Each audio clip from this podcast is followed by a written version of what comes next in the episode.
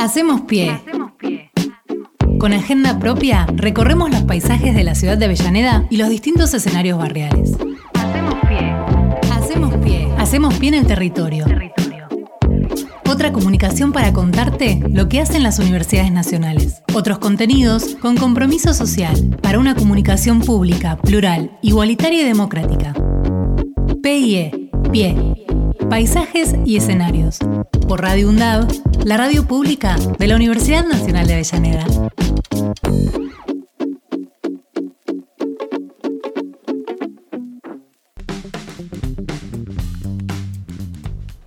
Anabela, buenos días, ¿cómo le va? ¿Qué tal? Buen día, ¿cómo están? Un gusto saludarlos. Fernando Pearson es mi nombre y junto a Axel Govetnik este, queríamos eh, hacerle algunas preguntas. Antes que nada, bueno, a ver cómo, cómo se siente siendo la flamante decana de, de, de esta área, eh, cómo, cómo han dado estos días, sobre todo que ayer empezaron las clases, ¿no? Exacto, sí, estamos acá, en, les estoy hablando, eh, merodeando los pasillos de, de sede Piñeiro. La verdad que primero, nada, decir que es una enorme alegría, creo que para toda la comunidad de la universidad, nada, para mí en forma personal también.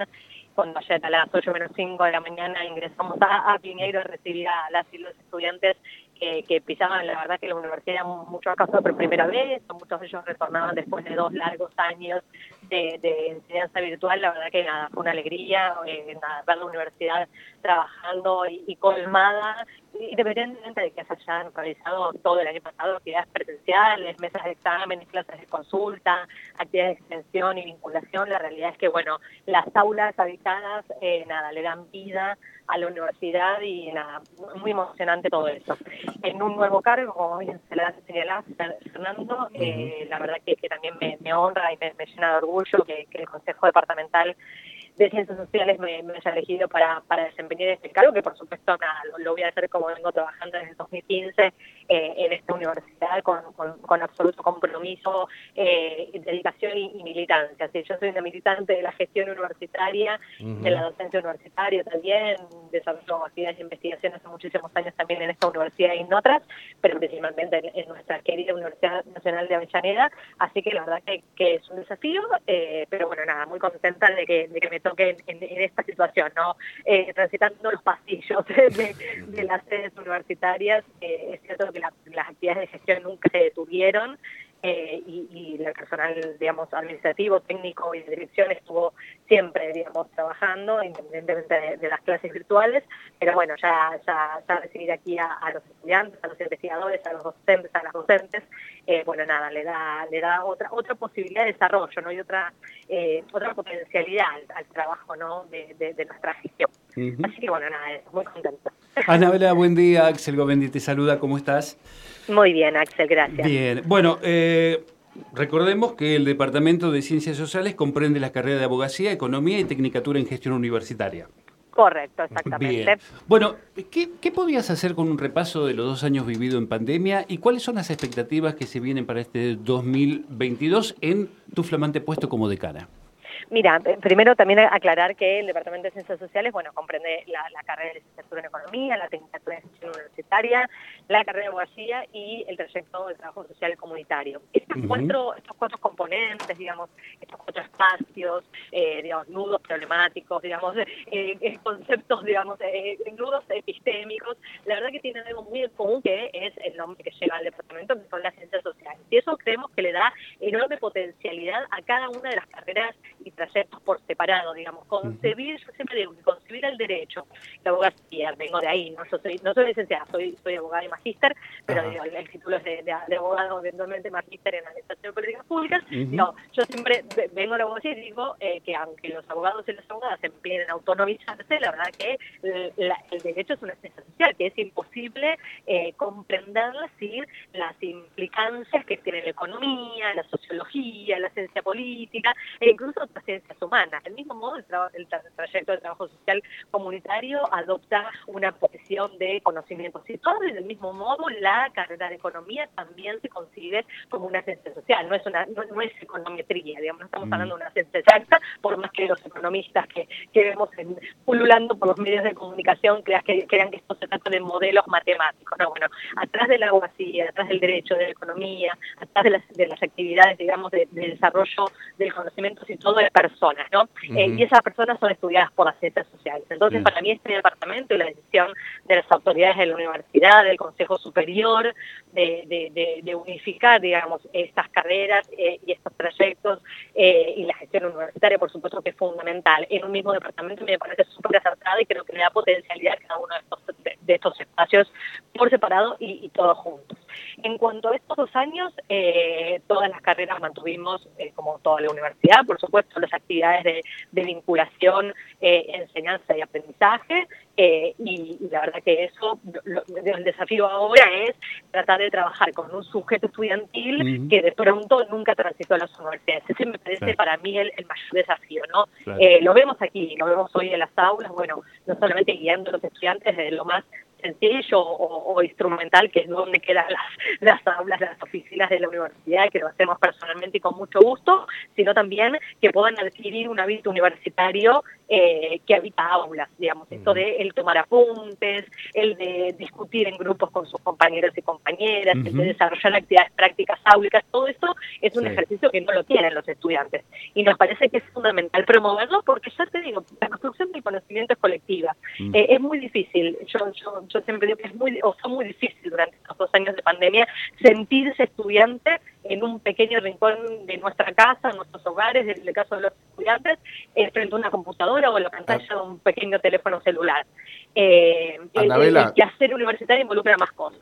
Anabela, nosotros, este, los que hacemos este Radio UNDAP, también hacemos UNDAP TV y tenemos muy presente el ciclo Universidad de Pandemia que vos llevaste adelante, donde no solamente dabas tus opiniones y tu parecer, sino que había una cuestión de género ahí, ¿no? Este, me gustaría saber cómo surgió ese ciclo para ya ir cerrando el tema pandemia. Queremos, tenemos ganas sería lo mejor que nos podría pasar ir olvidándonos de la pandemia lentamente. Pero bueno, para ir haciendo esos cierres, ¿cómo es que se te ocurrió ese ciclo este, y qué experiencia obtuviste de ello? Bueno, muy breve. A lo que para los oyentes a lo que se refiere Fernando es a un ciclo audiovisual que autogestioné básicamente. En YouTube lo pueden encontrar en, mi YouTube Anabela Lucardi, eh, que eran cinco episodios que abordaban las problemáticas derivadas de eh, la pandemia en la universidad. Ahí trabajamos sobre las modificaciones que sufrió eh, el mundo del trabajo, las subjetividades, esto de sentirse estudiante que yo que yo señalaba recién, cuestión del impacto de la crisis económica y en relación a tu pregunta, Fernando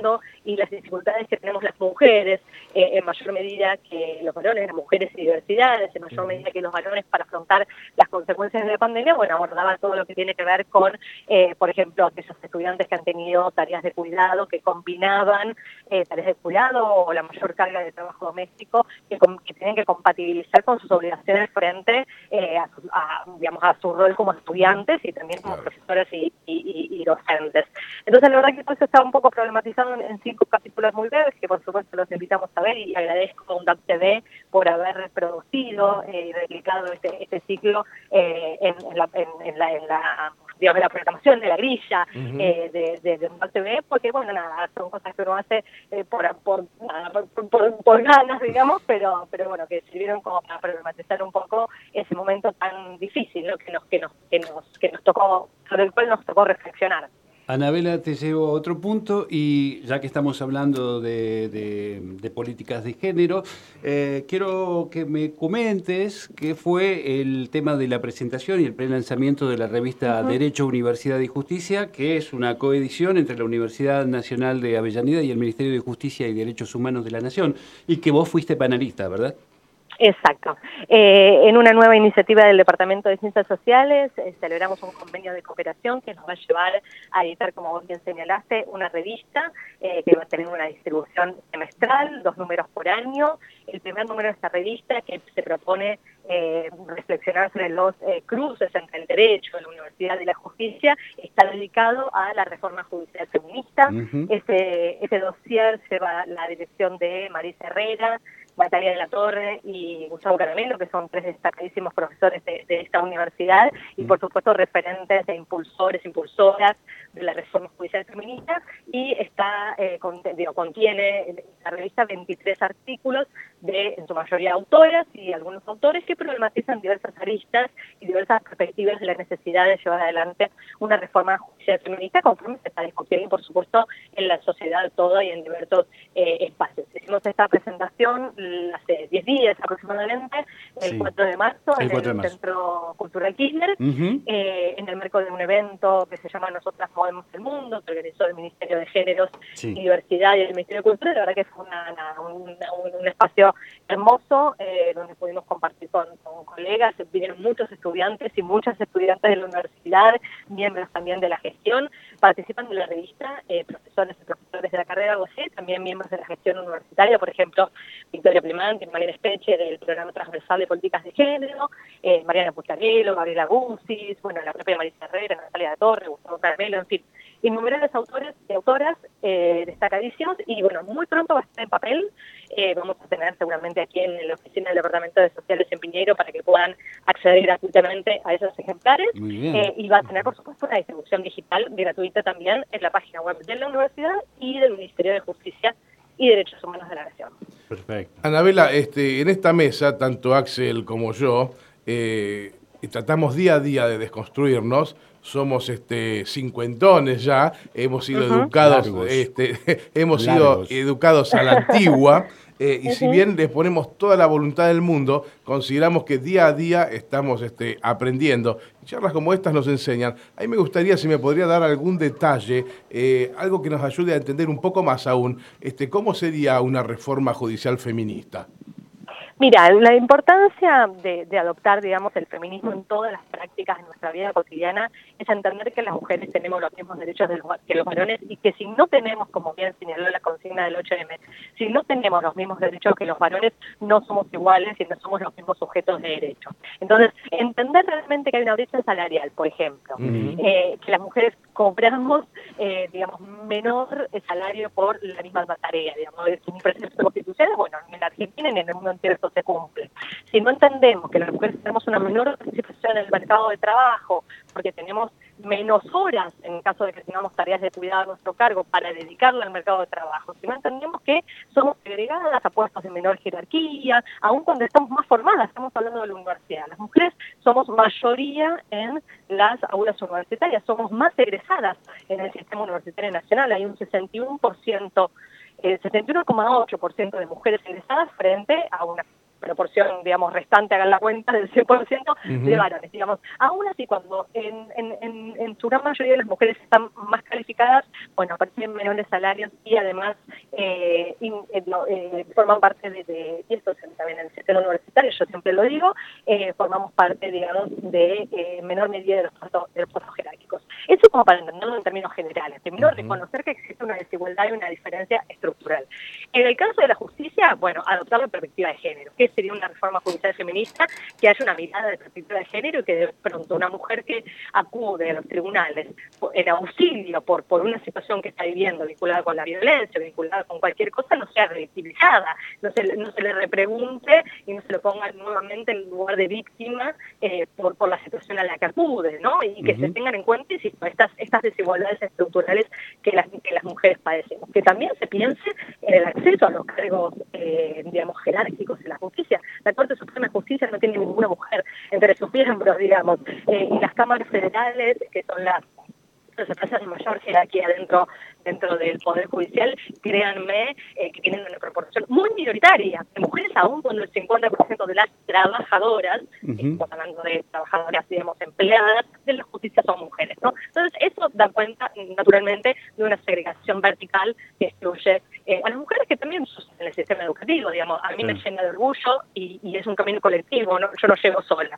Mi equipo está conformado mayoritariamente eh, por mujeres y es un camino colectivo, pero a mí me llena orgullo ser la primera decana, la primera, perdón, decana de la Universidad Nacional de Avellaneda. Y esto lo es sin, sin ningún tipo de desmedro por mis compañeros y colegas decanos varones que tienen todos sus méritos para, para estar en sus espacios, pero bueno, eh, me parece que, hay que seguir avanzando eh, en que las mujeres eh, podamos ocupar esos puestos jerárquicos para los que estamos capacitadas que aparte dotan a las instituciones en las que de las que participamos y a las que podemos llegar a dirigir de una perspectiva de género mucho mayor.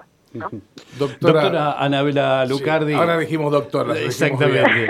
Doctora, queremos agradecerle la, deferencia de, haber dialogado con nosotros. Y que nos ayuden ¿no? permanentemente a, nosotros eh, a, entender y a desconstruirnos permanentemente. No es fácil para nosotros, téngannos paciencia, pero tenemos toda la voluntad del mundo para hacerlo.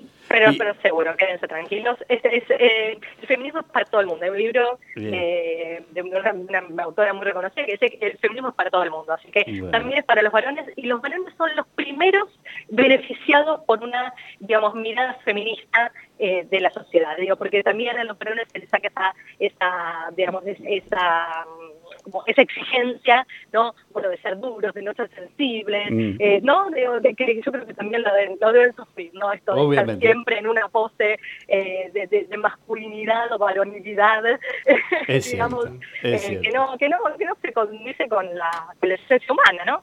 Así que bueno, todos somos personas sensibles. Anabela, muchísimas gracias y muchos éxitos para lo que se viene. Les agradezco muchísimo. Que tengan un buen día. Nos vemos. Adiós. Chao, chao. Hacemos pie. Con agenda propia, recorremos los paisajes de la ciudad de Avellaneda y los distintos escenarios barriales. Hacemos pie. Hacemos pie. Hacemos pie en el territorio.